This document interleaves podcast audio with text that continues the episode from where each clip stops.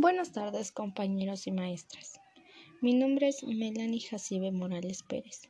Para mí es un gusto compartirles otro podcast, pues en este estaremos hablando ahora de lo que son sus alimentos y en cómo se dividen las, las propiedades que estos contienen. Y espero que les guste y les pueda servir como apoyo. En fin, comencemos. Para poder continuar, les estaré dando algunos datos importantes sobre los productos comestibles. A esto me refiero a los alimentos precederos y no precederos. Bueno, para comenzar, ¿qué es la percebilidad? Bueno, la percebilidad es el tiempo que tarda un alimento en comenzar a degradarse, perdiendo sus propiedades nutrimentales. Se le conoce también como caducidad algo que ciertamente lo conocemos mejor así. De acuerdo a ese tiempo de duración, los alimentos se clasifican en alimentos perecedores y semi perecedores y no perecedores. Bueno, los alimentos perecederos son aquellos que comienzan una descomposición de forma sencilla. Agentes como la temperatura, la humedad, o la presión son determinantes para que el alimento comience su deterioro. Bueno, a continuación les estaré dando unos ejemplos de esto. Bueno, los derivados de animales y los vegetales, siendo las frutas las de mayor perecibilidad y la leche, carnes de menor perfectibilidad y que en refrigeración se conservan. Alimentos semipercederos.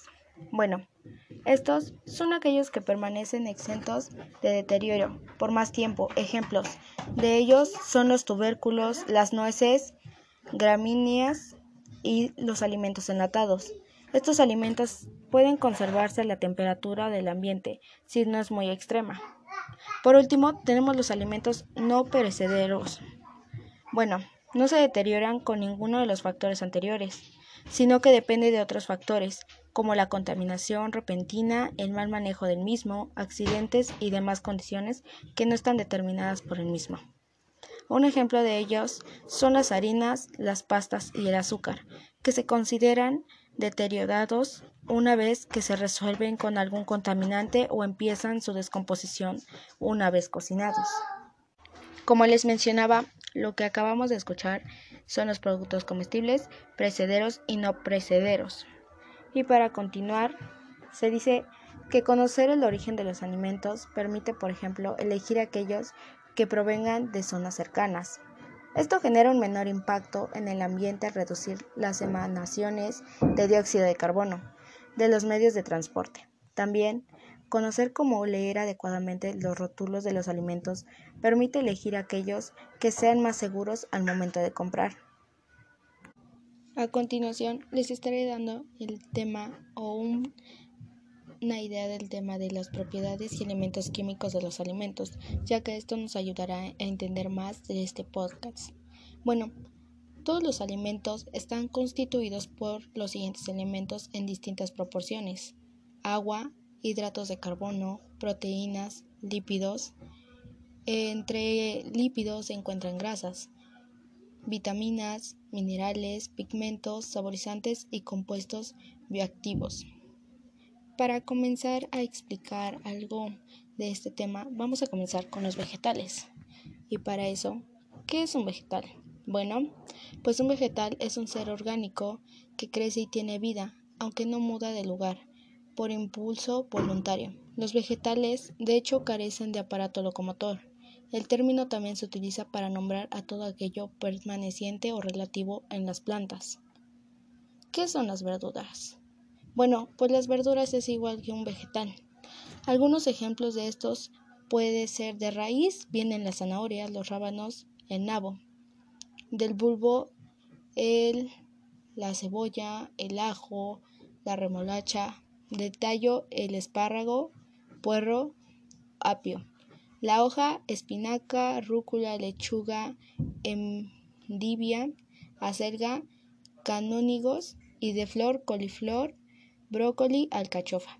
Bueno, para saber más, el reino vegetal está compuesto por organismos multicelulares eucariotas que son capaces de sintetizar su propio alimento por medio de la fotosíntesis. En su mayor parte se encuentran en hábitats terrestres, pero algunas especies viven en el agua.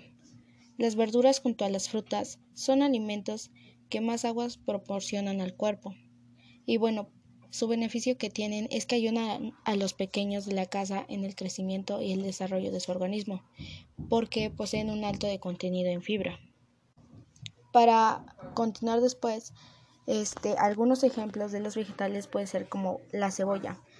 En su propiedad química, la cebolla contiene fibra, hierro, calcio, potasio, sodio, vitamina C y azufados, aparte de sus contenidos minerales y vitaminas. Otro puede ser la lechuga. Bueno, pues sus propiedades químicas de la lechuga está presente elevado contenido de agua.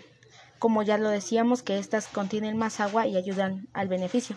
De la lechuga tiene un contenido del 95% y es rica en antioxidantes.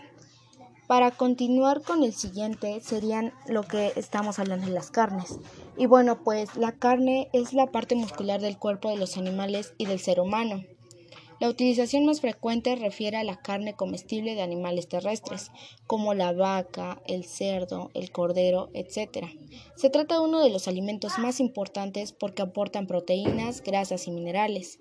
Se dice que la carne roja tiene un aporte calórico de unas 130 calorías por 100 gramos, con 20 gramos de proteínas de alto valor biológico, con 5 y 6 gramos de grasas, por 100 gramos y un aporte de colesterol de 50 miligramos entre 100 gramos.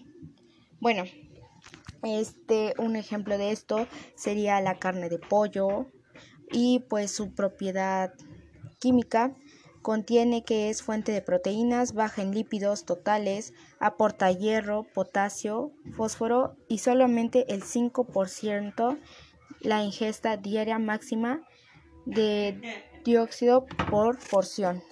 También encontramos otras como la del pescado blanco, la del cerdo y la de res, que son las como más conocidas. Y bueno, por último nos iremos con los lípidos. Para poder finalizar este podcast, estaremos hablando por último de los lácteos. Bueno, para comenzar, ¿qué son los lácteos? Se dice que el concepto de lácteos se usa en nuestro idioma para designar a aquellos productos hechos a partir de la leche o que derivan de la misma, como ser queso, yogur, manteca, crema de leche, por citar los más consumidos. Bueno, todos los alimentos derivados de la leche son queso, nata, mantequilla, yogur, leche de polvo evaporada, entonces, todos los productos que se hacen con leche, como helados, cremas y salsas, chocolate con leche, chocotalinas, etcétera, pues todos estos les llamamos lácteos. Los nutrientes que aportan los lácteos, este, aportan agua, proteínas, grasas, azúcares, vitaminas y minerales, aunque la proporción de estos componentes varía en función de tipo lácteo. Algunos ejemplos de estos es, como ya antes mencionado, el yogur. Bueno, en su propiedad química contiene un 88% de lípidos, 3.50% de agua o proteínas, el 50% en sí es de agua, 1.88 otra vez lípidos, glúcidos y un total de calorías de 49 cada 100 gramos. Otro de estos ejemplos sería el queso. El queso comparte las mismas propiedades nutricionales con la leche, excepto porque contiene más grasa y proteínas concentradas. Entonces, en primer lugar, para tomar el lácteos, aún así sería la leche. Y bueno, espero que este podcast los ayude a organizarse o hacer que entiendan un poco más y espero les haya ayudado. Y bueno, como vemos, este es el fin y espero les haya gustado. Hasta luego.